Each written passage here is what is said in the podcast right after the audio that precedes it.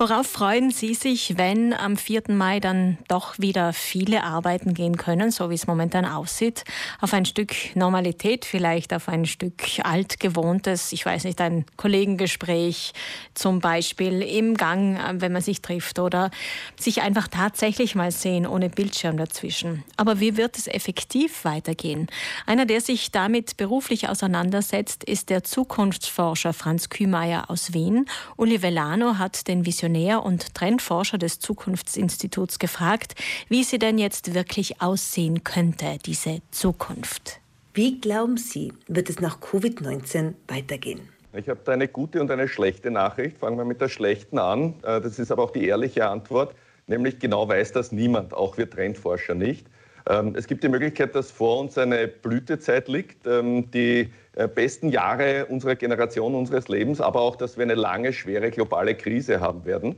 Das ist die schlechte. Die gute Nachricht ist, wir stellen die Weiche in die eine oder andere Richtung selbst, ähm, indem wir selber die Zukunft gestalten. Also welche Erkenntnisse wir aus der Krise gezogen haben, welche Entscheidungen wir treffen, davon wird es abhängen, wie die Zukunft aussieht. Sie gehen davon aus, dass sich die Arbeitswelt extrem verändern wird.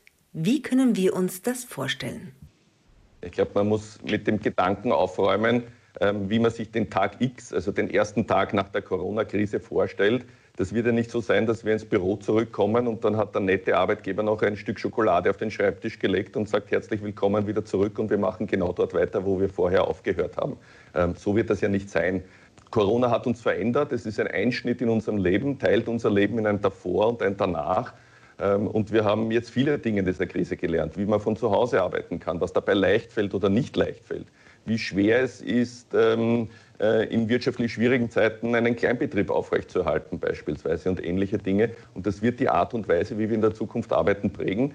Und ich sage noch dazu, das ist was Gutes, denn die Art und Weise, wie wir davor gearbeitet haben, war auf Dauer ohnehin nicht durchzuhalten. Glauben Sie, dass der Lockdown auch positive Auswirkungen hat, dass er vielleicht sogar die ganze Welt verändert? Es hat sich die Welt geändert. Ähm, wir haben viele Dinge jetzt gelernt. Wir haben gelernt, wer die wichtigen Positionen, die tatsächlich, wie man so schön sagt, systemkritischen Positionen in der Wirtschaft innehat. Das sind Menschen in der Krankenpflege, ähm, das sind Menschen im Supermarkt, das sind aber auch Erntehelferinnen und Erntehelfer beispielsweise. Das wird unseren Blick darauf verändern, wie wir Arbeit wertschätzen oder nicht wertschätzen zum Beispiel. Wir haben gelernt, wer in schweren Zeiten zu uns hält, ähm, wer uns mit Vertrauen begegnet. Das wird die Art und Weise ähm, gestalten, mit wem wir die Zukunft auch gestalten werden. Wir haben erlebt, wie wir selber mit Krisensituationen umgehen, ob wir das leicht finden, ähm, ob wir sagen, das ist eine Chance zu lernen oder ob es uns bedrückt und belastet, auch psychisch und, und persönlich belastet. Ähm, und daher wird dieser Blick nach vorne sicher ein ganz anderer sein als einfach nur eine Fortsetzung nach einer Pausetaste sozusagen. Sollte man jetzt die Zeit nützen, um sich für danach vorzubereiten? Ja, also ich glaube, man soll die Zeit nützen.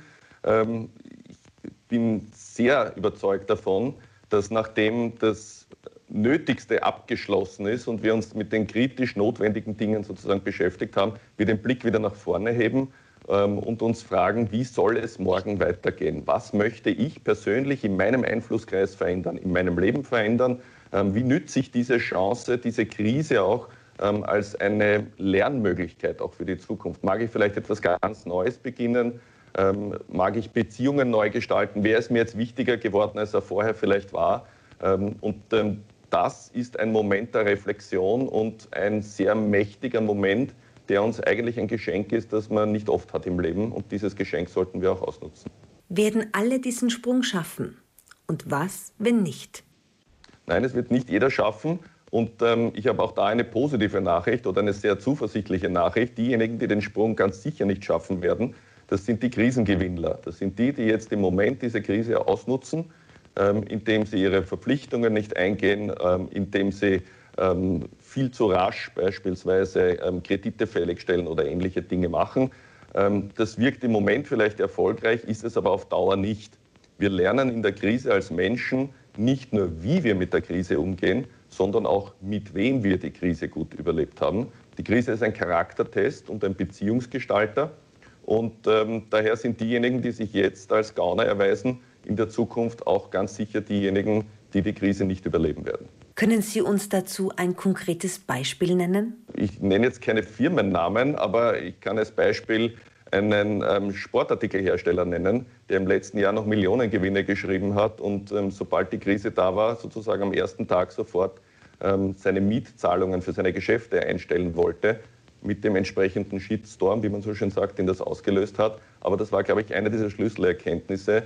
Ähm, was bedeutet verantwortungsvolles Arbeiten, was bedeutet Werte, was bedeutet Vertrauen, was bedeutet auch Nachhaltigkeit. Das zeigt sich jetzt in der Krise ähm, und das hat Bestand. Lassen Sie uns doch dieses Gespräch mit einem schönen Ausblick beenden. Was glauben Sie ist das Beste an der Zukunft?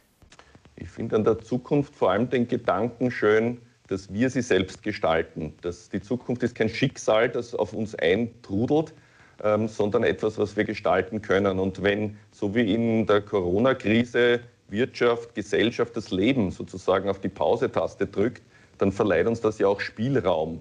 Und das Gute daran ist, diesen Spielraum können wir jetzt nutzen. Und ich glaube tatsächlich daran, vor uns können die besten Jahre unserer Generation liegen. Ähm, und auf die freue ich mich schon. Ja, schauen wir mal. Hoffen wir gemeinsam. Franz Kühmeier im Gespräch mit Uli Vellano. Kühmeier gilt als Vordenker der neuen Arbeitswelt. Er ist ein gefragter Experte für Themen wie Zukunft der Arbeit und Leadership und arbeitet als Trendforscher am Zukunftsinstitut und war selbst auch Führungskraft in verschiedenen Unternehmen. Er sagt, wie es weitergeht, hängt von uns allen ab und auch von den Entscheidungen, die getroffen werden.